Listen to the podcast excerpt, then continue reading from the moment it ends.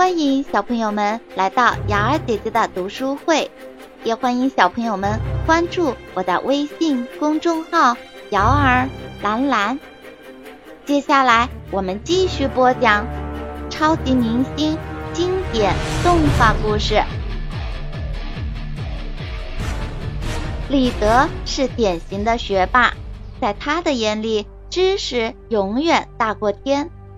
但是进入大学生活的他。认识了一位名叫本的男孩，两人很快成为了好朋友。两人都心怀梦想，但是还未实现就迎来了毕业。分别后，他们最终实现梦想了吗？神奇四侠，李德查理斯喜欢科学。他对此充满了热情，在学校里，李德总能在科学竞赛中拿到第一名的奖杯。在家里，他宁愿学习数学公式，也不愿把时间花在和其他孩子玩耍上。李德发现，科学和数学的世界是那么令人着迷，有那么多可以学习的知识，而他渴望了解一切。因为学习了大量的科学知识，李德获得了很多奖励，他甚至拿到了全国科技竞赛的奖杯。老师们都为他感到自豪。随着李德在科学世界里不断的探索前行，他愈加意识到要学的东西还有很多。李德总爱阅读一些关于科学家发现的报道。他梦想着有一天自己可以成为一位举世闻名的科学家。随着李德慢慢长大，他对科学的热情有增无减。当他还是一名青少年时，大多数同龄伙伴才刚刚走进高中，而他已经成为了美国顶级大学争相抢夺的宠儿。李德一直专注于学习，以至于没有时间结交朋友。当他发现自己即将拥有一位大学室友时，心里感到非常紧张。这不仅是因为他不善交友，更因为这是他第一次与人合住。他不知道自己该如何表现。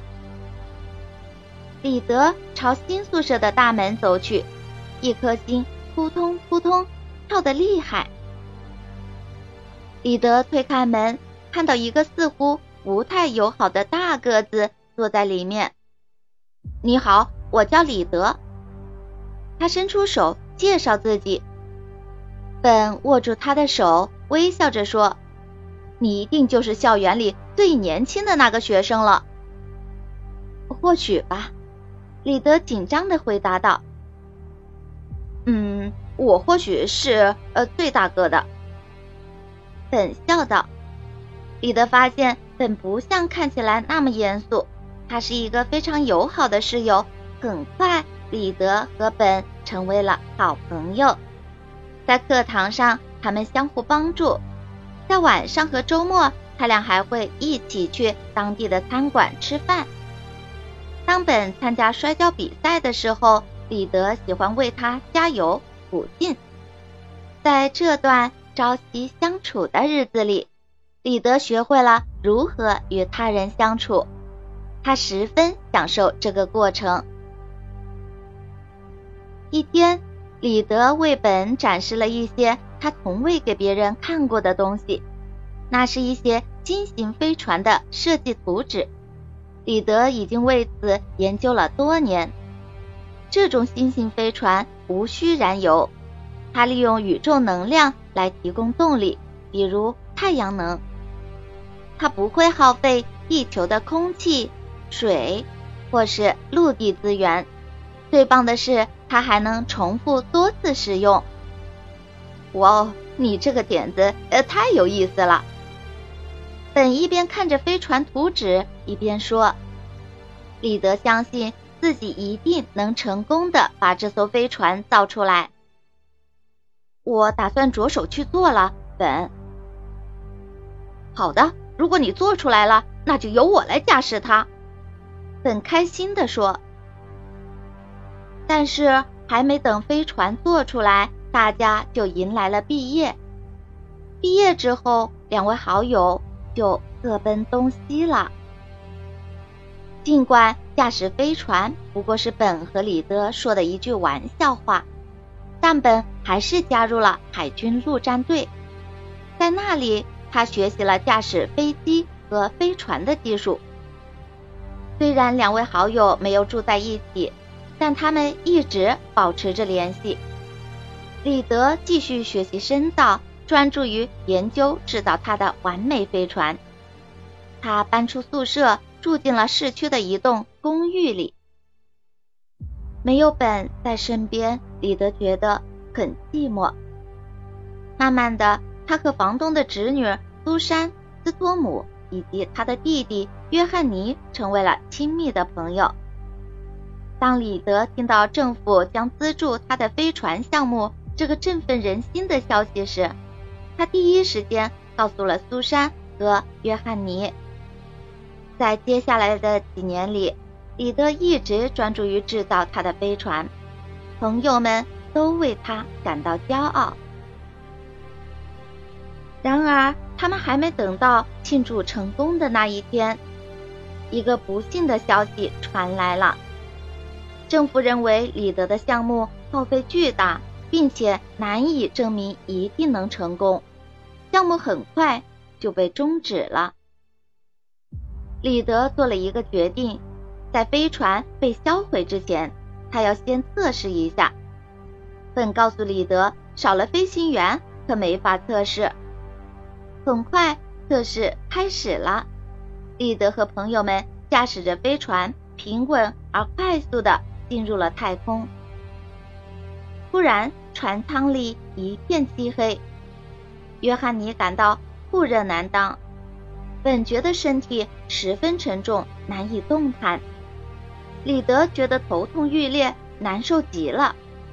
而苏珊感到了前所未有的疲倦。飞船迅速的向下坠落，最后在地球上着陆了。船员们连忙从驾驶舱里逃出来，所幸的是没有人员伤亡。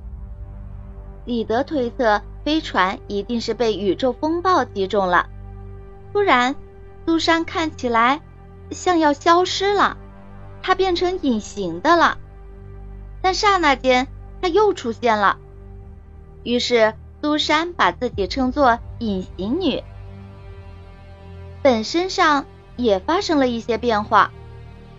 苏珊脱口而出，把她称作石头人。那正是他变身之后的样子。李德也发生了变化，他的身体似乎可以随意伸缩，变成了任何能想到的形状。他称自己为神奇先生。现在，约翰尼可以让自己全身都着火，他把自己称作霹雳火。四个好朋友意识到。也许李德的实验并没有像预期的那样成功，但他的确产生了一些奇妙的结果。这个实验让他们获得了神奇的超能力，就像李德打算研发飞船造福地球一样。他们决定好好运用这些超能力来帮助人类。从那一刻起，他们组成了一个非常了不起的。超级英雄团队，神奇四侠。小朋友们，你们知道吗？朋友既能够为我们分担忧愁和痛苦，也能和我们分享幸福和快乐。而且友情能使我们的人生更加美好。在与他人接触时，真诚的接纳他人，